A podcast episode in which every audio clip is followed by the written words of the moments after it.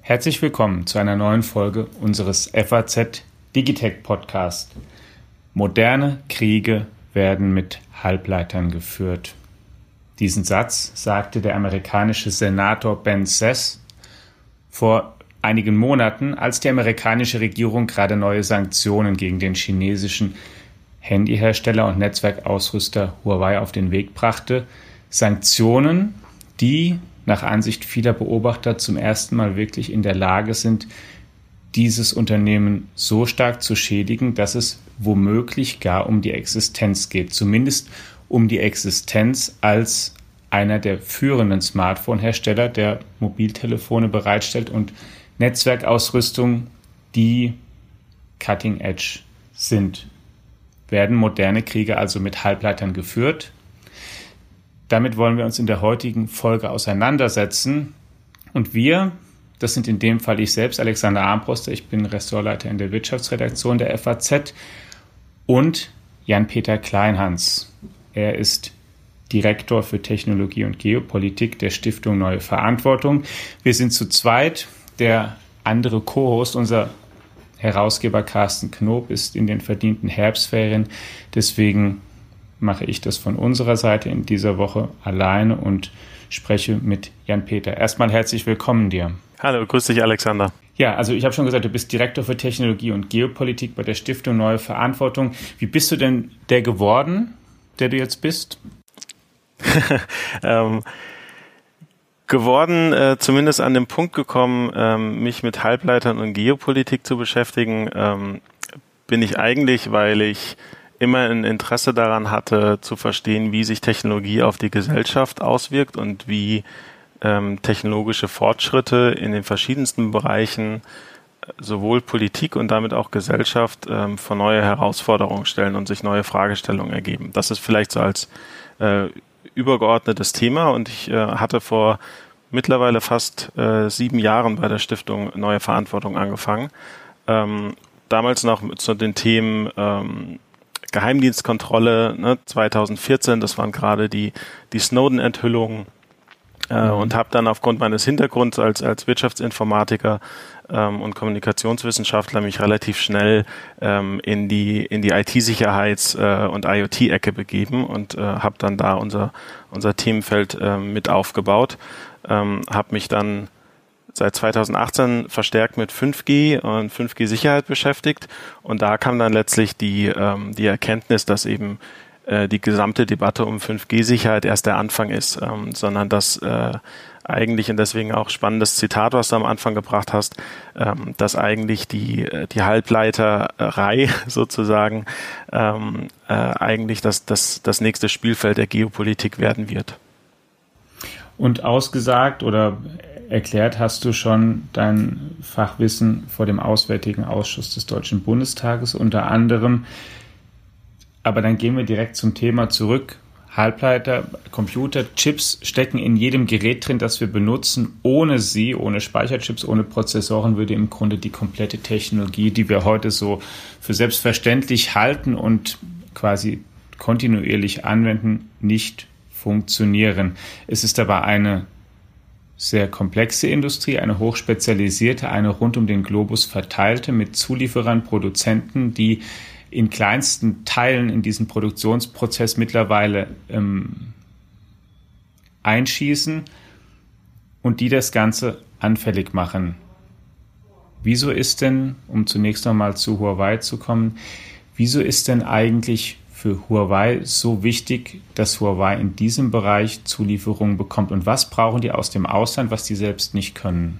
Das ist eine gute Frage. Also vor allen Dingen der letzte Teil, ähm, was brauchen Sie aus dem Ausland? Ähm, die Frage stellt sich eigentlich, ähm, stellen sich nicht nur chinesische Halbleiterunternehmen, sondern ähm, Halbleiterunternehmen auf der gesamten Welt. Ähm, wie du schon vorhin gesagt hast, die ähm, Halbleiterindustrie arbeitet extrem arbeitsteilig. Äh, das heißt, Unternehmen spezialisieren sich entweder auf bestimmte Technologien, zum Beispiel Speicherchips ähm, oder Prozessoren ähm, oder analoge Halbleiter ähm, und ähnliches oder sie spezialisieren sich auf einen bestimmten Prozessschritt äh, oder auf einen, äh, eine bestimmte Art ähm, von, äh, von Ressource, von Zulieferungs, äh, Zulieferprodukt.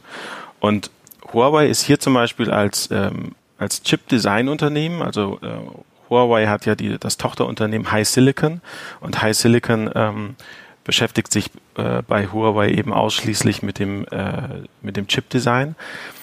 Und High Silicon ist natürlich auf Chip-Design-Software zum Beispiel angewiesen. Das kann man sich vorstellen, ähm, wenn man ein digitales Bild malen möchte, dann braucht man eben auch ein digitales Malprogramm. Und egal wie äh, talentiert man nun ist und äh, was für eine tolle Künstlerin man ist, wenn man kein digitales Malprogramm hat, kann man auch kein digitales Bild malen. Punkt. Und so, so ein bisschen ist das ähm, auch mit der Chip-Design-Software.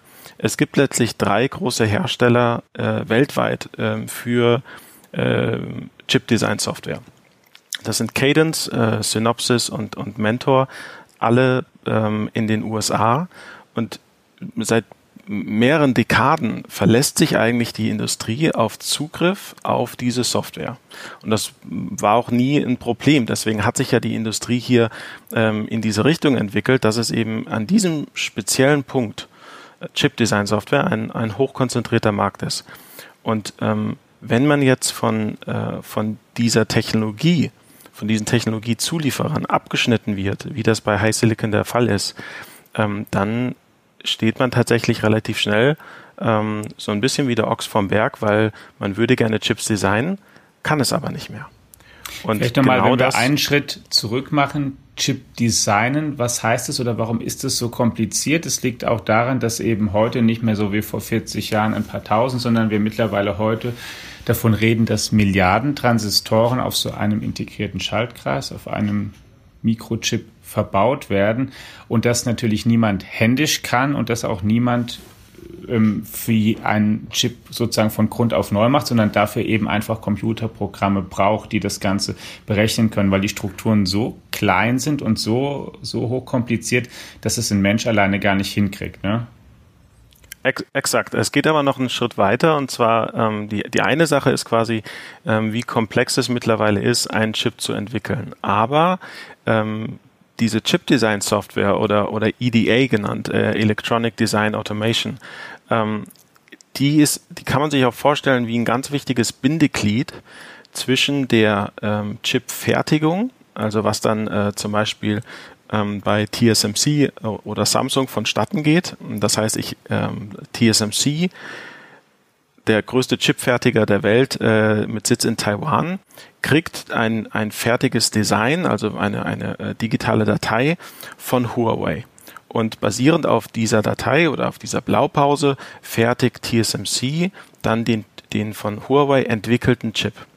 Und die Chip-Design-Software muss sehr gut, ähm, nicht nur sehr gut, sondern muss 100 Prozent die Produktionsstraße und den gesamten Fertigungsprozess ähm, von TSMC kennen. Das heißt, es gibt eine sehr enge Geschäftsbeziehung zwischen dem äh, Hersteller der Chip-Design-Software und dem Chip-Fertiger.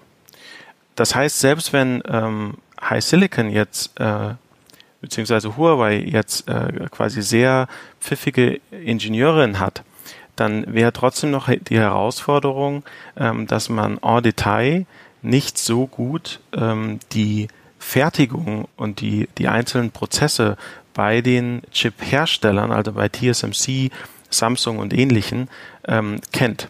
Das heißt, die, die Chip-Software spielt hier eine ganz entscheidende, ist hier ein ganz entscheidendes Bindeglied zwischen äh, Chip-Design-Unternehmen oder Fabless-Unternehmen, äh, wie man sie nennt. Mhm. Fabless kommt von äh, Fabrication Plant, also die, das sind Unternehmen, die eben keine eigene Fertigung haben und den Auftragsfertigern auf der anderen Seite. Und genau deswegen ähm, kann man das nicht, nicht einfach mal so ersetzen, selbst wenn man jetzt ähm, ein paar hundert äh, Ingenieurinnen ähm, quasi dran setzt und sagt, naja, dann ähm, reverse engineert mal äh, diese Chip-Design-Software, ähm, weil es geht eben mit ganz viel internem Wissen bei dem Chip-Fertiger einher. Jetzt hast du gleich noch mehr Namen und Fachbegriffe eingeführt. Ich fasse es wurde ein bisschen komplexer. Einmal noch, noch zusammen. Also die erste Abhängigkeit. Huawei ist angewiesen auf Chip Design Software oder Exakt. EDA, wie die Fachleute sagen. Da sitzen die drei wichtigsten Unternehmen in den Vereinigten Staaten. Jetzt hast du schon einen anderen Namen genannt, nämlich TSMC, die Taiwan Semiconductor Manufacturing Company. Wie der Name Exakt. schon sagt, sitzt dieses Unternehmen in Taiwan und es ist der Auftragsfertiger, auch das Wort hast du schon gebraucht, der die fortschrittlichsten Chips entwickeln kann, nämlich im kleinsten Nanometerbereich und der auch den größten Marktanteil auf der ganzen Welt abdeckt. Und sozusagen, das wissen natürlich die Geostrategen im, im sozusagen im, im Schmelztiegel dieser Auseinandersetzung in Taiwan beheimatet, also vor der chinesischen, festlandchinesischen Küste. Und dort sitzt TSMC und Bislang, damit meine ich jetzt vor allen Dingen die Zeit vor September dieses Jahres, hat Huawei eben über seine Tochtergesellschaft HI Silicon Chip Designs nach Taiwan geschickt. Und dieser Auftragsfertiger dieser Zentrale TSMC hat dann die Kirin-Reihe produziert die in den Huawei-Handys eben in den fortschrittlichsten drinsteckt. Und das war ja ein sehr fortschrittliches oder ist ein sehr fortschrittliches Design. Und das ist sozusagen dann die zweite Abhängigkeit. Also die erste Chip-Design-Software aus Amerika, die zweite Auftragsfertiger in Taiwan, weil das Huawei nicht selbst Richtig. kann. Hast du auch schon gesagt, es gibt in dieser ganzen Industrie eben eine Spezialisierung, die darauf hinausläuft, dass es Auftragsfertiger gibt und nur noch ganz wenige ja, wie sagt man, integrierte Chip-Hersteller, die alles machen. Aber TSMC ist eben der zentrale Fertiger nicht nur für Huawei, sondern mittlerweile für eigentlich fast die gesamte Branche, richtig? Richtig. Ähm, sobald wir über ähm, die neueste Generation an Prozessoren ähm, sprechen, führt kaum ein Weg an TSMC vorbei.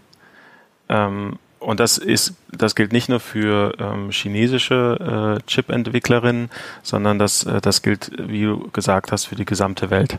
Ähm, das heißt, allein aus geografischer und geopolitischer Perspektive kann man die, die Wichtigkeit von TSMC für das gesamte Ökosystem überhaupt nicht überschätzen, ähm, weil es tatsächlich ein, ein, ein Single Point of Failure ähm, äh, ist. Hm. Was kann denn Huawei jetzt eigentlich machen? TSMC hat ja schon angekündigt, wir nehmen keine neuen Aufträge mehr entgegen.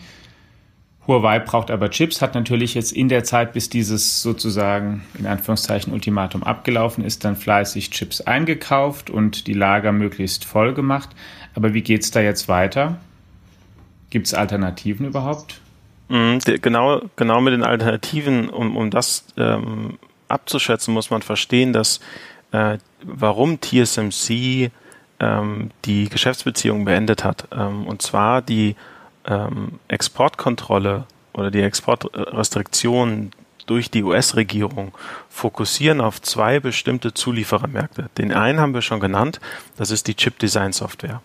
Äh, der andere Zulieferermarkt, in dem US-amerikanische Unternehmen auch eine sehr starke Rolle spielen, ähm, sind die Maschinen, die solche Auftragsfertiger für die Chipherstellung benutzen, auf die sie angewiesen sind. Ähm, weil äh, ein TSMC oder ein Samsung oder ein Intel, die stellen ja nicht auch ihr, die, selbst die Maschinen her, mit denen dann die Chips gefertigt werden. Da sind wir wieder beim Punkt Arbeitsteilung. Der, es gibt einen eigenen, ähm, relativ großen Zulieferermarkt nur für die ähm, Maschinen zur Chipherstellung. Und hier sind Unternehmen wie zum Beispiel Applied Materials oder Lam Research oder KLA in den USA in bestimmten Bereichen sehr dominant. Gerade Applied Materials ähm, ist vom Umsatz her auch das, das größte Unternehmen äh, in diesem Zulieferermarkt. Ähm, und es gibt so die, die, den, den Spruch, dass letztlich keine, ähm, keine Chipfertigung auf der Welt ähm, ohne, also vollständig ohne Applied Materials Equipment auskommt. Und so spannt sich dann auch die Kette auf. Das heißt, TSMC, wie alle anderen ähm, Auftragsfertiger auch, ist auf US-amerikanisches Equipment angewiesen zur Herstellung von Chips. Die US-Regierung hat aber gesagt, niemand auf der Welt darf US-amerikanisches Equipment benutzen, um Chips für Huawei herzustellen. egal ähm, in welchem Land äh, äh die Fertigung stattfindet, sondern es geht um das Benutzen von US-amerikanischem Equipment. Das wird unterbunden, wenn die Auftragsfertigung für Huawei stattfindet. Und das ist jetzt auch der Knackpunkt für Huawei, weil ähm, Samsung die offensichtliche zweite Option zur Auftragsfertigung von, ähm, von der neuesten Generation von Chips setzt natürlich auch auf US-amerikanisches Equipment. Ähm, auch der chinesische Auftragsfertiger SMIC oder SMIC ähm, benutzt auch US-amerikanisches Equipment. Das heißt, hier gehen Huawei so ein bisschen die Optionen aus, oder nicht nur so ein bisschen, sondern massiv die Optionen aus, weil ähm, auch hier sich die Industrie letztlich darauf verlassen hat, ähm, über seit mehreren Jahrzehnten relativ äh, unkontrolliert oder unrestriktiert Zugang zu diesem Zulieferermarkt zu haben. Und das wurde jetzt eben durch die massiven äh, Exportrestriktionen durch die USA ähm, in Frage gestellt. Also der wichtigste Fertiger TSMC fällt aus für Huawei, wo sie bisher gefertigt haben. Und dann hast Richtig. du auch gesagt, jetzt die Alternativen. Samsung, nämlich zum Beispiel ein großer koreanischer Technologiekonzern, der, wie wir wissen, ja selbst auch Handys herstellt, aber eben auch fortschrittliche Chips fällt ebenfalls aus, weil er ebenfalls betroffen ist. Und sogar ein chinesischer Fertiger, SMIC, der größte, den es da momentan gibt, auch der ist auf dieses ähm, Zulieferersystem aus Amerika angewiesen und fällt im Grunde auch aus. Das heißt, wir müssen uns im Grunde darauf einstellen, wenn sich nichts ändert, dass ähm, an High-End Huawei-Smartphones die, die gehen uns, die gehen aus in den nächsten. Wie vielen Monaten eigentlich? Wie lange reicht der Vorrat? Na, also die, die, die Frage kann tatsächlich keiner außer Huawei beantworten, weil die, äh, wie viel mhm. ähm, jetzt Huawei in der Vergangenheit auf Lager gekauft hat ähm, für die verschiedenen Bereiche. Also das, äh, man muss ja auch unterscheiden, reden wir über ähm, das Handygeschäft, wo es um große Volumina geht, äh, oder reden wir über Prozessoren zum mhm. Beispiel für Basisstationen, ähm, die eine, eine deutlich längere Lebenszeit haben. Ähm, die, die Lagerhaltung von Huawei kennt nur Huawei. Deswegen ähm, ist da die, tatsächlich die Frage, wie, wie schnell ähm, geht die zur Neige. Die zweite Frage ist aber auch ähm, letztlich, wie zum einen, wie pfiffig äh, sind die Juristinnen bei Huawei, um vielleicht doch noch ähm, Exportrestriktionen zu umgehen. Die dritte Frage ist, ähm, finden bestimmte US-amerikanische Unternehmen eine Einigung mit dem ähm, US-amerikanischen äh, mit, der, mit den US-amerikanischen Behörden, um nicht doch eine Lizenz zu bekommen, um doch äh, Chips oder äh, Material an Huawei liefern zu dürfen. Ähm, und die vierte Frage ist, ähm, das, das noch ganz kurz, die, die vierte Frage ist, ähm, wie lange wird es dauern, ähm, bis andere Auftragsfertiger Produktionsstraßen entworfen haben, die ähm, an bestimmten Stellen ohne US-amerikanisches Equipment auskommen. Und das ist sicherlich die, die langfristigste Entwicklung ähm, am Markt, dass wir auf jeden Fall ähm, dieses Bewusstsein haben, der Einsatz von US-amerikanischem Equipment oder Software ist ein Risiko ähm, bezüglich äh, Geschäftskontinuität. Jetzt hast du gesagt, das ist ein langfristiger Plan und damit meinst du halt, also das ist nichts, was sich in den nächsten, sagen wir mal, vier, fünf Jahren materialisieren wird, sondern eher, wenn dann darüber hinaus. Absolut. Ähm, also vielleicht so, so als, als Idee ähm, für man hört ja bei Chipfertigung immer wieder so Zahlen, also äh, 16 Nanometer oder 7 Nanometer oder 5 Nanometer. Mhm. Und je kleiner die Zahl ist, desto größer ist die Fertigungsdichte. Das heißt, äh, desto mehr ähm, einzelne Schaltkreise kann ich auf einen kleinen Chip ähm, bringen und desto leistungsfähiger wird dieser Chip. Das heißt, grob gesagt, je kleiner die Zahl, desto leistungsfähiger der, der Chip. Ähm, State of the Art äh, ist in derzeit 5 Nanometer. Ähm, für alles unterhalb von 7 Nanometern, die letzte Generation, ähm, brauche ich eine bestimmte Art von Equipment ähm, von ASML in den Niederlanden. Ähm, und ohne dieses Equipment komme ich quasi an eine physische Grenze, ähm, dass ich kleinere Chips schlichtweg nicht, ähm, zumindest nicht ökonomisch oder wirtschaftlich fertigen kann. Um dieses dieses eine Equipment äh, zu entwickeln und herzustellen, hat ASML selbst fast drei Dekaden gebraucht, also 30 Jahre Entwicklung und hat ein Zulieferernetzwerk aus 5000 Zulieferern. Am Ende des Tages eine Menge. Genau, eine Menge. Das heißt, ähm, egal wer versucht, dieses Equipment ähm, nachzubauen oder ähm, ein eigenes, ähm, ein eigenes äh, Produkt hier zu entwickeln. Ähm, das geht nicht von heute auf morgen. Egal wie viel Geld man äh, für so ein Projekt zur Verfügung stellt, egal wie viele Leute man hat, ähm, das ist wirklich ähm, Forschung und Entwicklung am, an den Grenzen der Möglichkeiten. Ähm, deswegen ist es nicht abzusehen, dass in den nächsten, also die Zeitspanne, die du genannt hast, drei bis fünf Jahre, ähm, dass in so einem Zeitrahmen wir jetzt auf einmal hören, dass ein chinesisches Unternehmen oder ein einfach ein anderes Unternehmen auf der Welt ähm, so eine Maschine selbst ähm, entwickelt hat. Und drei bis fünf Jahre sind natürlich auf der anderen Seite eine sehr, sehr lange Zeit, wenn wir uns das Smartphone-Geschäft ansehen. Also zu sagen, ich bin jetzt mal für drei Jahre nicht dabei und dann bin ich wieder da. In drei Jahren sieht die Smartphone-Welt natürlich ähm, schon auch wieder wahrscheinlich komplett anders aus und die Geräte ganz anders. Also da ist natürlich auch die große Frage, was macht man eigentlich in der Zwischenzeit? Dann kann auch sein, dass ein Hersteller dann ganz schnell wieder bedeutungslos wird. Einen Namen möchte ich auch noch mal ganz kurz erwähnen, den du jetzt auch schon eingeführt hast. Wir waren gerade bei Maschinenzulieferern aus USA. Jetzt hast du ASML genannt. Die Niederländer, die Zulieferer haben zwei wichtige auch in Deutschland, nämlich Trumpf und Zeiss zum Beispiel. Und was die machen, ist ein, ein ähm, Prozess, der heißt extrem ultraviolette Lithografie. Also das Verfahren, mit dem man wirklich die kleinsten Strukturen auf diese Chips drauf bekommt. Richtig. Und da sind die Niederländer mittler derzeit relativ konkurrenzlos. Also auch dafür könnte Huawei keinen Ersatz finden. Oder Abs Absolut. Also das, das relativ kann man an der Stelle streichen. Ähm, ASML hat für eine bestimmte Art von Equipment, also so ein äh, EUV oder ähm, extrem ultravioletter Scanner zur Belichtung von, von Halbleitern, ähm, ein Monopol. Und an diesem Monopol führt auch so schnell kein Weg dran vorbei.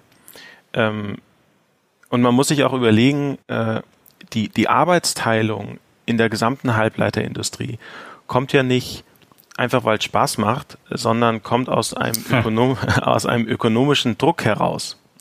Äh, die, die Wertschöpfungskette und die Industrie hat sich immer arbeitsteiliger aufgestellt, um ähm, mit, dem, mit dem notwendigen Innovationssprung Schritt zu halten. Das heißt, ein High Silicon von Huawei ist sehr gut im Chip-Design, aber die sind nicht notwendigerweise gut äh, und haben schlichtweg keine Erfahrung bei der Herstellung von Chips. Und wenn man dann bei der Herstellung von Chips in die Zuliefererkette geht, das heißt die Maschinerie, die notwendig ist, die Chemikalien, die notwendig sind, äh, die Wafer, also die, äh, die Silikonplatten, auf denen dann der Chip belichtet wird.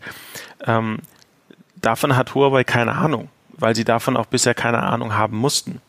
Ähm, insofern gibt es unzählige Stellen, an denen ähm, Huawei keine Kompetenz hat, weil man, wie der Rest der Industrie auch, bisher davon ausgehen konnte, ähm, dass man eben Zugriff auf diesen Zulieferermarkt hat und dass man auch Zugriff auf die Auftragsfertigung hat. Und genau, genau an dieser Stelle ähm, setzt eben auch die, äh, die US-Exportrestriktion an. Das bedeutet hier, nach dem, was du gesagt hast und herausgearbeitet hast, jetzt ist es tatsächlich ein Wunderpunkt, an dem die Amerikaner, die Chinesen in diesem, manche sagen ja schon, es ist ein technischer kalter Krieg, wirklich unter Druck setzen können und wirklich wehtun können weil es dafür schlicht und einfach gerade keinen Ersatz gibt. Und auch ähm, andere Fachleute, mit denen ich spreche, alle sagen, in puncto Halbleiterherstellung sind die Chinesen schlicht und einfach einige Jahre hinter den Amerikanern hinterher. Obwohl Peking mittlerweile ja große Programme aufgelegt hat und vor allen Dingen in einem Plan, nämlich dem Made in China 2025 Plan, ja auch das Ziel ausgerufen hat, in der Halbleiterindustrie Spitze zu sein, aber diesen Abstand, den konnten sie noch nicht zumindest ähm, so weit verringern, dass, es, dass er keine Rolle mehr spielen würde. Richtig. Ähm, also man muss sagen, ähm, China versucht schon seit mehreren Jahrzehnten ähm, ein, eine substanziellere Industrie, eigene Industrie in der Halbleiterbranche aufzubauen. Und ich würde sagen, in den letzten fünf bis zehn Jahren hat das in bestimmten Bereichen ähm, ja, in den letzten zehn Jahren hat es in bestimmten Bereichen auch, auch funktioniert. Also im, im Chip-Design ähm, ist vom Marktanteil her mittlerweile China äh, Nummer zwei beziehungsweise Nummer drei. Ähm, wäre High Silicon ein öffentlich gehandeltes Unternehmen, wäre es unter den Top 5 ähm, Chip-Design-Unternehmen weltweit. Also da wurde massiv aufgeholt, aber äh, da sind wir wieder bei der Arbeitsteilung. Ähm, es wurde sich eben auf die Bereiche richtigerweise konzentriert, wo man auch schnell aufholen kann. Ähm, bei, bei, beim Thema ähm, Maschinen zur Fertigung von Halbleitern ist es massiv schwierig aufzuholen, weil es einfach so viel an ähm, nicht nur an Wissen benötigt, sondern eben auch an einem eigenen Zulieferernetzwerk, was wir vorhin ja gesagt hatten mit ähm, ASML in den Niederlanden hat selbst ein Zulieferernetzwerk aus 5000 Unternehmen. Ähm, dass hier eine Aufholjagd einfach ähm, in Jahrzehnten gerechnet werden muss und nicht in Jahren. Ähm, insofern glaube ich, darf man nicht unterschätzen, ähm, welche Sprünge die chinesische Industrie hier schon gemacht hat und vor allen Dingen, wie viel Motivation die US-Exportrestriktionen ähm, der chinesischen Industrie jetzt auch geben, noch unabhängiger zu werden. Und weil ich glaube, am, am Ende des Tages ist das der Outcome der ähm, immer weiter ausufernden ähm, US-Restriktionen, dass China immer stärker versucht, immer unabhängiger zu werden. Und ein Programm hatte ich ja schon gesagt, ein Plan, der das ja auch schon formuliert hat, Made in China 2025. Da werden jetzt noch Milliarden zusätzlich draufgelegt. Wenn es um Huawei geht, du hast Optionen durchdekliniert schon, die das Unternehmen hat. Du hast ja auch gesagt, die könnten vielleicht auch von Amerika dann doch beliefert werden, weil zum Beispiel Qualcomm, ein amerikanischer Hersteller, sich ja um eine Lizenz bewirbt, meines Wissens nach, die gerne beliefern würden und die auch so ein bisschen argumentieren damit, naja, es geht ja hier um die, um die ähm, reine Consumer-Geschäft und Handys, das ist ja nichts, was jetzt ähm, zutiefst nationale Sicherheit oder strategische Fragestellungen betrifft, können wir da nicht beliefern. Vielleicht gibt es ja da dann eine Möglichkeit, zumal ja auch da die amerikanische Regierung sagen könnte, naja gut, wenn Qualcomm zuliefert, den könnten wir auch jederzeit wieder sagen, ihr dürft jetzt nicht mehr. Also da sozusagen wäre dann eine Abhängigkeit installiert. Wäre denn aus deiner Sicht ist denn denkbar, man, man möchte es sich ja gar nicht vorstellen, aber kann das auch anders eskalieren? Jetzt habe ich vorhin ja auch schon selbst gesagt, Taiwan liegt ja vor der Küste von China. Dort steht nun mal der wichtigste Auftragsfertiger. Einerseits kann natürlich China versuchen, Personal dort abzuwerben, was auch geschehen ist, oder? Mhm, ja. Ist das ein Weg? Ähm, ich denke, man, man muss immer vom, vom Ziel her denken. Ähm, nat natürlich wird massiv ähm, Personal von TSMC und auch von anderen äh, taiwanesischen Unternehmen ähm, in der Halbleiterindustrie seitens äh, China abgeworben. Das sehe ich aber erstmal als, als Problem der Unternehmen. Ähm, also wenn ich, ähm, wenn ich eben abgeworben, also zu dem Prozess des Abwerbens gehören ja immer zwei. Und ja. in, insofern bin ich da so ein bisschen ähm, äh, mitleidlos gegenüber den Unternehmen. Ähm, aber die spannende Frage ist natürlich, komme was wolle, China hat im Zweifelsfall immer Zugriff auf Taiwan. Und das Gleiche ist nicht der Fall für den Rest der Welt dadurch, dass TSMC fast ausschließlich Präsenz in Taiwan hat ähm, und, da, und gleichzeitig so eine Kritikalität für das gesamte Ökosystem hat, liegt natürlich die, die, die Frage nahe, ähm, ist das so nachhaltig, ähm, hier nicht nur die Halbleiterindustrie, sondern damit eben auch ähm, alle anderen Industrien, die immer abhängiger werden von, von der Halbleiterei, also sprich äh, Automobilindustrie, ähm, äh, Flugverkehr und so weiter, ähm, dass auch die damit alle abhängig von TSMC in Taiwan werden. Und das war letztlich ja auch die, die, äh, der Beweggrund der US-Regierung, über mehrere Jahre TSMC ähm, gut zuzureden und zu überzeugen, dass man eine, ähm, ein Herstellungswerk, ein, ein Fertigungswerk äh, in Arizona in den USA baut, um hier letztlich geografisch und geopolitisch so ein bisschen äh, Druck rauszunehmen. Was jetzt ähm, auch kommt, ne? Die bauen das dort. Was auf Papier kommt. ähm, mhm. die, die Frage ist so ein bisschen, ähm, TSMC ist effizient und innovativ in Taiwan.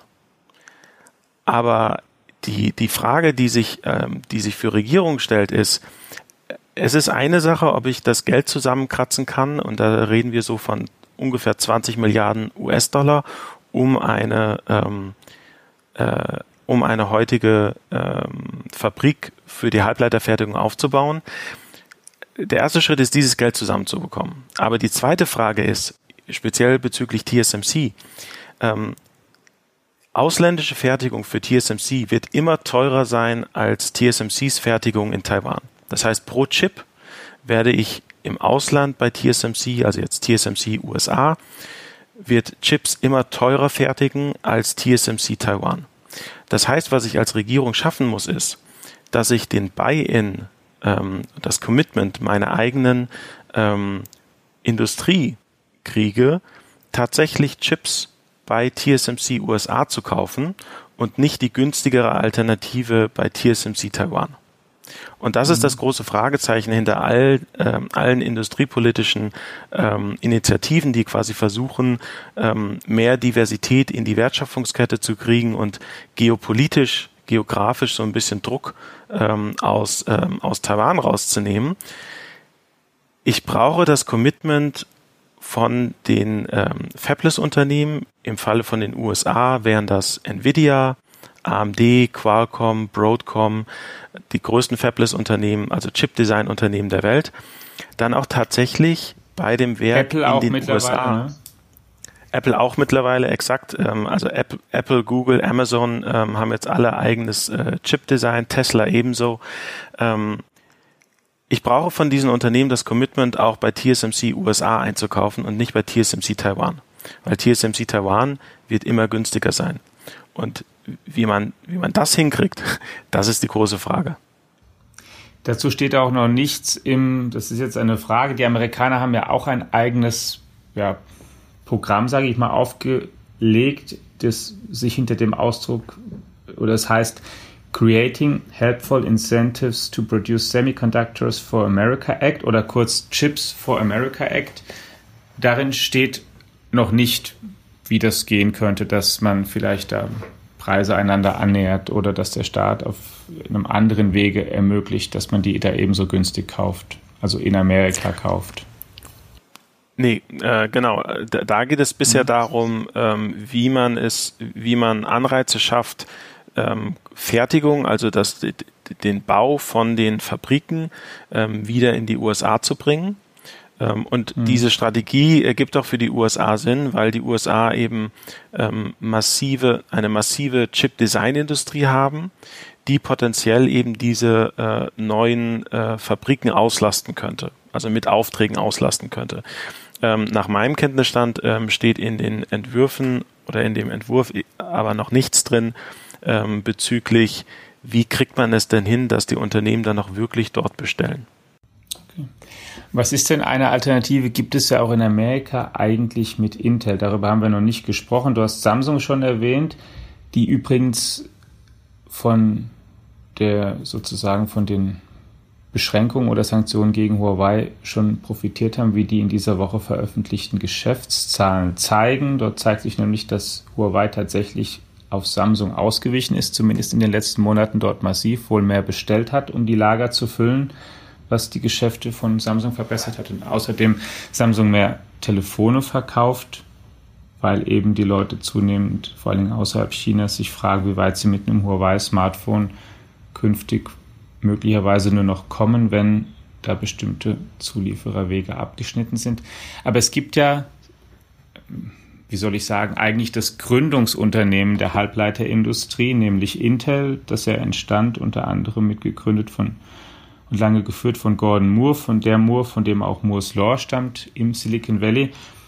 Um Intel ist es aber ein bisschen ruhiger geworden, beziehungsweise es ist mal kurz laut geworden, als die Befürchtung vor einiger Zeit die Runde machte, Intel kommt bei der kleinsten Fertigungsstufe gar nicht mehr mit.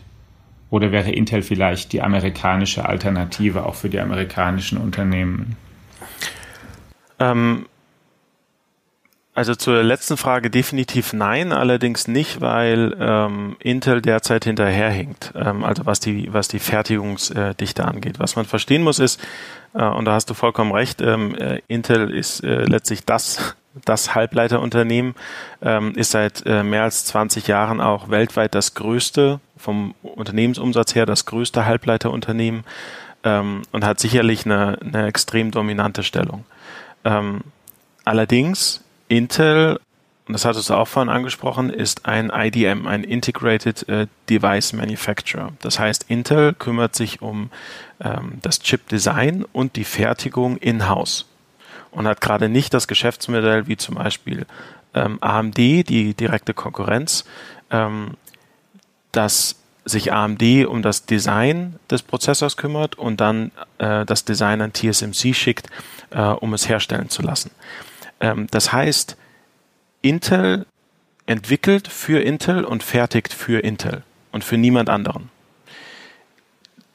Und mhm. vom Geschäftsmodell her ist es auch sehr schwierig, ähm, quasi umzuschalten und zu sagen, na, ich habe ja die die Fabs, also ich habe ja meine ähm, Fertigungsanlagen ähm, und dann mache ich eben jetzt auch Auftragsfertigung für externe. Ähm, das ist deutlich leichter gesagt als getan. Und äh, Intel hatte hier in der Vergangenheit auch nie große Ambitionen, ähm, zum Beispiel im Gegensatz zu Samsung, tatsächlich substanziell Auftragsfertigung aufzubauen. Ähm, im, im Sinne eines Geschäftsmodells.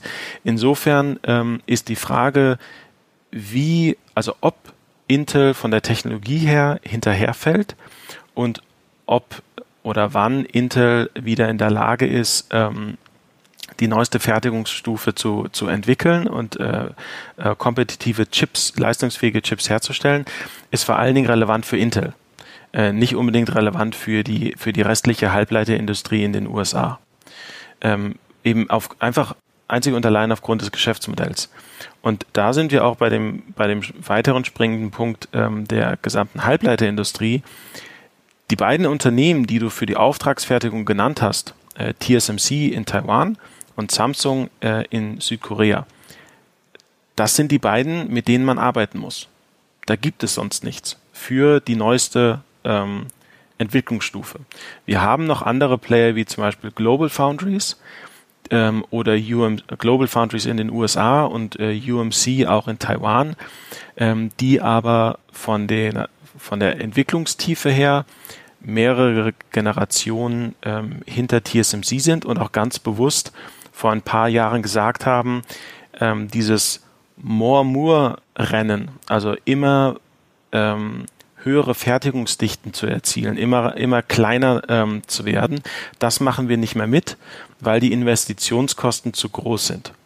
Ähm, sondern wir, äh, das firmiert so unter dem Namen Beyond Moore, also was kommt nach Moores Law, ähm, sondern fokussieren sich eben auf, auf andere Bereiche, die auch interessant sind, die auch ihre Berechtigung haben, die aber dadurch automatisch sich als Auftragsfertiger zum Beispiel ähm, für Handyprozessoren oder für ähm, General Purpose Prozessoren in, in Laptops oder in Servern oder ähnlichem disqualifizieren. Weil dafür brauche ich ähm, State of the Art äh, Fertigungstechnologie ähm, und die gibt es derzeit nur von TSMC oder Samsung.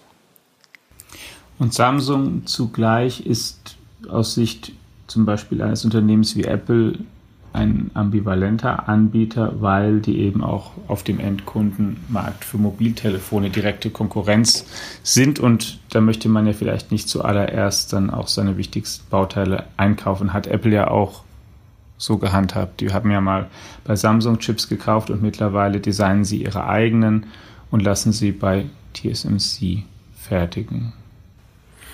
Richtig, also das, ähm, das, das Verhältnis zwischen Chip-Design und, ähm, äh, und Fertigung ist ein sehr inniges. Das heißt, es geht auch mit sehr viel mhm. Vertrauen einher. Ähm, und in, was du eben mit, mit Apple und Samsung beschrieben hast, sieht man auch sehr gut zum Beispiel bei Qualcomm und Samsung, weil beide stellen ja Mobilfunkprozessoren, äh, also ähm, Prozessoren für, für die Handys her. Und Qualcomm hat ähm, bisher eigentlich immer vermieden, ähm, Samsung zu nutzen, weil es eben in einem bestimmten Markt ein direkter Wettbewerber ist. Meine Vermutung ist, und das ist jetzt wirklich nur Vermutung, ähm, dass Qualcomm in letzter Zeit ähm, da seine Einstellung geändert hat, weil wir jetzt gesehen haben, dass der ähm, neueste Mobilfunkprozessor von Qualcomm ähm, auf einmal bei Samsung gefertigt wird. Und das hat immerhin ein Auftragsvolumen von einer Milliarde, ungefähr von einer Milliarde US-Dollar. Ähm, ich kann mir das aus äh, nicht äh, äh, wirtschaftlicher, sondern Think Tank Perspektive natürlich schon auch erklären aufgrund der geopolitischen Situation derzeit und den, äh, den Schwierigkeiten ähm, der, oder den Risiken, die mit äh, Taiwan bzw. TSMC einhergehen. Ähm, aber es ist auf jeden Fall spannend zu sehen, wie sich der Markt hier auch in den nächsten Jahren ähm, verschieben wird und welche Strategien Unternehmen fahren werden, um ihre Wertschöpfungskette am Laufen zu halten. Weil das, das passiert eben derzeit durch die Regierung, dass Wertschöpfungsketten ähm, immer stärker disruptiert werden. Mhm. Weil man eben unabhängiger sein will, weil man eben über diese, ähm, wie alle Ökonomen wissen, vorteilhaften Folgen, die internationale Arbeitsteilung unter dem Strich hat für die allermeisten Beteiligten, weil er eben jetzt als zweite Variable in den letzten Jahren und als zunehmend dominierend eben die sozusagen geopolitische Machtfrage hinein kommt und dann auch sich fragen, wie abhängig bin ich eigentlich von anderen oder wie kann ich andere Länder unter Druck setzen auf anderem Wege als auf militärischem eben zunehmend in den Vordergrund drängen. Eine Region hast, haben wir noch nicht besprochen. Wir haben jetzt viel über Amerika gesprochen, was die haben. Wir haben viel gesprochen darüber, was China noch nicht hat oder vielleicht hat in ähm, ein oder zwei Jahrzehnten, wenn sie weiter so viel Geld dafür ausgeben. Jan-Peter, wo steht denn Europa eigentlich? Gibt es ja auch eine Halbleiterindustrie? Oder sind wir praktisch der, der Zuschauer, der irgendwie zwischen beiden Blöcken steht? Ähm, beides so ein bisschen. Also ähm, man muss sagen, für, ähm, für die letzten Fert also für die neuesten State-of-the-Art Fertigungsdichten ähm, alles, was Richtung Prozessoren geht, ähm, alles, was Richtung Consumer-Halbleiter geht, also sei das jetzt in, äh, in Laptops oder Handys oder, ähm, oder Servern, ähm, hat Europa nichts vorzuweisen. Das gilt für Prozessoren als auch für, ähm, für Speicherchips. das heißt, dass das äh, Hochvolumengeschäft, wo es um Masse geht, das haben wir schon lange tatsächlich nicht mehr. Ähm, weltweit hat, ähm, am Weltmarkt hat äh, Europa einen, äh, einen Marktanteil ungefähr von neun neun bis zehn Prozent. Ähm, was Europa hat ist, und das hatten wir vorhin schon erwähnt, ähm, quasi die, die typischen ähm, Bereiche, in denen es um, ich sag mal, Ingenieurinnenkunst geht. Äh, um es mal so auszudrücken, da hat Europa noch, noch eine starke Präsenz. Das heißt, ähm, Chemie für die Halbleiterfertigung. Ähm, da denken wir an äh, BASF oder Linde oder Merck äh, und ähnliche. Ähm, die Geräte, äh, die Maschinen zur Halbleiterfertigung, da ist es zum Beispiel ASML in den Niederlanden, ASM International in den Niederlanden, Eichstron äh, in Deutschland. Ähm, wir denken auch an äh, die Silicon Wafer selbst, also die Silikonscheiben, auf denen dann die Chips entwickelt werden. Ähm, Siltronic ähm, von Wacker Chemie ist hier zum Beispiel ähm, relativ stark. Ähm, wenn es dann um die tatsächlichen, also abseits vom Zulieferermarkt, um die eigentlichen Halbleiter geht, ähm, haben wir natürlich drei große Unternehmen, ähm, NXP, Infineon und äh, äh, ST Microelectronics, vier äh, und Bosch. Und da ist auch wenig überraschend, ähm, dadurch, dass Europa eine sehr starke Automobilindustrie hat, ähm, ist es wenig überraschend, dass ähm, all diese Unternehmen sehr stark im Automotive-Bereich, ähm, also im Halbleiter-Automotive-Bereich sind. Ähm, und hier auch tatsächlich äh, zum Beispiel NXP und Infineon für Automotive-Halbleiter Marktführer sind. Automotive-Halbleiter haben ein sehr starkes Wachstum. Das liegt auch auf der Hand, weil sich die unsere Autos immer stärker elektrifizieren. Ähm, ähm, da müssen wir noch gar nicht an ähm, selbstfahrende Autos denken, sondern ähm, schon heute stecken hunderte Halbleiter in einem ganz normalen Auto und das generiert, generiert mhm. natürlich Marktwachstum. Aber es ist eben trotzdem nicht das Volumengeschäft, das wir woanders sehen. Ähm, und hier muss man sagen, was die Halbleiterfertigung angeht, also die, die Produktionsstätten, die FABs, ähm, hat Europa kaum noch Präsenz. Ähm, was äh, das Volumen und ich sag mal High-Performance-Geschäft angeht, hat Europa kaum noch Präsenz. Ähm, Europa muss tatsächlich aufpassen, ähm, dass wir in zehn Jahren noch eine substanzielle Rolle im, im Halbleiterbereich spielen. Ähm, und hier. Ähm, ein Unternehmen ja? gibt es natürlich oder eine Unternehmung, die zumindest in Europa beheimatet ist, die auch in die Schlagzeilen kam. Es ist ähm, ein Chip-Designer, wir haben ja schon die Unterscheidungen durchdekliniert, namens ARM, der in Großbritannien ja. sitzt und der jetzt ja. natürlich ähm, nochmal bekannter geworden ist, weil er übernommen werden soll, weil das mhm. amerikanische Unternehmen Nvidia ihn kaufen möchte für ungefähr 40 Milliarden Dollar. Und die Wellen haben hochgeschlagen. Unter anderem einer der Gründer von ARM hat gesagt, bitte liebe britische Regierung und auch bitte liebe EU, blockiert das. Es wäre der Verkauf des letzten wirklich bedeutenden europäischen Technologieunternehmens, denn ARM fertigt die Designs, auf denen maßgeblich eigentlich alle Mobiltelefone und mobilen Endgeräte, die es heute gibt, laufen. Kannst du zu ARM auch noch mal kurz was sagen und was da dahinter steckt? Ja, das ist gut, dass du es ansprichst, weil ARM ist tatsächlich ein super spannender Fall. Ähm, also ARM entwickelt selbst keine Chips, sondern ähm, IP, also Intellectual Property, was dann von äh, Chip-Designern benutzt wird, ähm, letztlich als Blaupausen, also äh, kleinste ähm, ähm, Designeinheit, um dann daraus Chips zu bauen. Und wie du gesagt hast, ARM steckt in jedem einzelnen Handy. Und hat hier eben auch für, ähm, für Mobilfunkprozessoren ähm, ein Monopol.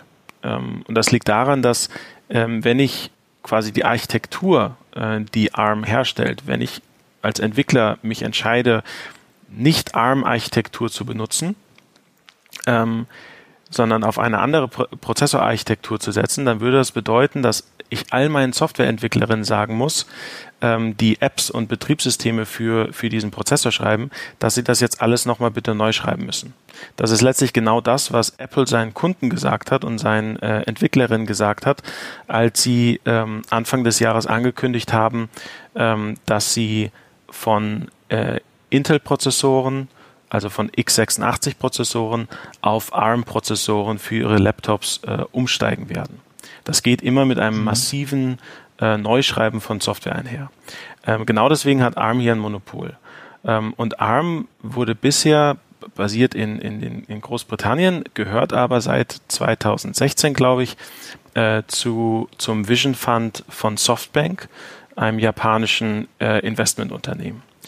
Ähm, obwohl, und was man hier wissen muss, ist, obwohl ARM so eine zentrale Stellung für ein gesamtes Ökosystem hat, ist es kein besonders profitables Unternehmen. Ähm, deswegen hat jetzt äh, Softbank nach einigen Jahren gesagt, okay, wir würden uns gerne davon trennen. Ähm, Softbank hat aber ansonsten keinerlei Stake, also kein eigenes Geschäftsmodell in der Halbleiterindustrie. Und das ist ganz wichtig, ähm, weil dadurch ähm, war Softbank, salopp gesagt, ein, ein neutraler Eigentümer, ein neutraler Investor. Wenn jetzt mhm. Nvidia, ähm, US-Chip-Design-Unternehmen, ähm, ARM kaufen würde, gibt es natürlich einige Bedenken äh, von anderen Unternehmen, weil sie befürchten, ähm, in Märkten, in denen sie direkter Wettbewerber von Nvidia sind, ähm, dass sie nicht auf die neuesten Entwicklungen von ARM zugreifen können, sondern dass Nvidia sich natürlich vorbe eventuell vorbehält, die neuesten Entwicklungen ähm, erstmal in-house zu lassen von ARM, wenn ihnen dann ARM gehört, statt sie direkt an alle Wettbewerber zur Verfügung zu stellen. Ich denke, das ist eine berechtigte ähm, äh, Sorge. Die zweite Sorge ist aber, und da geht es dann eher um die ähm, Regierung, ähm, dadurch, dass ARM ähm, basiert äh, in, in Großbritannien sitzt ähm, und bisher von, von äh, äh, einem japanischen Unternehmen ähm, gehalten wurde, fiel es nicht unter die US-Exportkontrolle gegen Huawei. Das heißt, auch nach den US-Exportkontrollen hatte Huawei weitestgehend Zugriff auf die Blaupausen von ARM. Wenn jetzt aber Nvidia ARM kauft, fällt ARM natürlich unter US-Kontrolle. Und das kommt mit massiven Problemen geopolitisch einher. Ähm, und hier ist tatsächlich die Frage, wenn es zum Beispiel die Kommission, ähm, Frau von der Leyen äh, oder Herr Breton ernst meinen mit ähm, technologischer Souveränität in Halbleitern oder strategischer Autonomie in Chips, dann muss man sich schon die Frage stellen, ob wir es uns als Europa erlauben können, äh, ARM hier einfach so abzudrücken, ähm, weil bezüglich Chipdesign ähm, ist ARM tatsächlich eines der letzten ähm, signifikanten Unternehmen in Europa und Europa hat sowieso schon ähm, sehr wenig Chipdesign. Ist alles kein ganz erfreulicher Ausblick, den du uns hier gegeben hast. Zum Schluss würde ich dich einmal noch bitten, auf Basis von all dessen einmal in die Zukunft zu blicken. Was wird aus Huawei? Wie geht dieser Konflikt, dieser technologische zwischen vor allen Dingen den USA und China weiter? Ändert eigentlich sich daran etwas substanziell, wenn es in Amerika einen Regierungswechsel geben sollte, also Donald Trump keine zweite Amtszeit bekommt, sondern stattdessen Joe Biden Präsident wird? Wie ist da deine Sicht drauf? Also ich denke, die äh, Technologierivalität ähm, zwischen den USA und China und die äh, Porträtierung Chinas als ähm, Gefahr ähm, sowohl ökonomisch als auch bezüglich der nationalen Sicherheit für die USA, ist tatsächlich eines der wenigen Themen, die, wo sich Demokraten und Republikaner einig sind. Das heißt, ähm, die, die generelle Stoßrichtung wird sich für meine Begriffe unter beiden nicht ändern. Äh, und ich, äh, es wäre auch fahrlässig aus meiner äh, Perspektive heraus, wenn sich europäische Entscheidungsträgerinnen ähm, darauf verlassen würden, dass quasi äh, mit beiden alles ein bisschen entspannter wird und es ähm, und man sich nicht mehr um das Thema Technologierivalität und Auswirkungen dessen äh, auf Europa ähm, äh, kümmern muss. Ganz im Gegenteil. Ähm, ein bisschen in die Zukunft geblickt, auch wenn man damit äh, im Schnitt immer falsch liegt, ähm, aber äh, gerade gerade in der Halbleiter. Ist ja auch so. Ja, ja natürlich. ähm, aber ähm, aber bezüglich Huawei, ich, ähm, ich denke, man darf nicht unterschätzen, ähm, wie viel, ich sag mal, Überlebenswillen äh, Huawei hat äh, und auch einfach, äh, wir reden ja hier über ein massiv großes Unternehmen. Und da zu glauben, äh, dass sie quasi einfach klein beigeben und sagen, okay, dann, dann lassen wir das halt jetzt mit äh, der Halbleiterei, äh, ist naiv. Ich glaube, auf dem einen oder anderen Weg wird es weitergehen ähm, mit Huawei. Ähm, und selbst wenn es nicht weitergeht, und die Theorie hatte ich neulich ähm, von jemandem gehört, die fand ich ganz spannend, selbst wenn es nicht weitergeht und man jetzt sagt, also es führt kein Weg dran vorbei, zum Beispiel High Silicon aufzulösen, ähm, weil dieses Unternehmen durch die ganzen Restriktionen einfach mittel, äh, mittelfristig nicht mehr überlebensfähig ist. Dann bedeutet das, dass auf einen Schlag Tausende, äh, vielleicht sogar Zehntausende von ähm, Halbleiteringenieurinnen äh, in China arbeitslos sind, äh, das aber nicht lange bleiben werden, weil sie dann einfach zu anderen Outlets gehen. Das heißt, dass das Wissen in China, Chips zu entwickeln, ist da. Und ob das nun bei High Silicon stattfindet oder bei Unisoc äh, oder bei Alibaba oder bei Tencent, ist geopolitisch völlig egal. Ähm, das heißt, wir, äh, die, die, die große Stoßrichtung ist, China wird zukünftig ein, äh, eine viel wichtigere Rolle im Bereich Halbleiter spielen. Und ähm, dazu müssen wir uns als Europa positionieren äh, und vor allen Dingen eben auch die, die Auswirkungen für unsere eigene Industrie ähm, erkennen. Sagt Jan-Peter Kleinhans, Direktor für Technologie und Geopolitik bei der Stiftung Neue Verantwortung. Lieber Jan-Peter, herzlichen Dank für die Zeit, die du dir genommen hast, dafür, dass du mit deinem Sachverstand und mit deiner Vorhersage-Expertise uns heute zur Verfügung gestanden hast. Sehr gerne, Alex. Danke dir.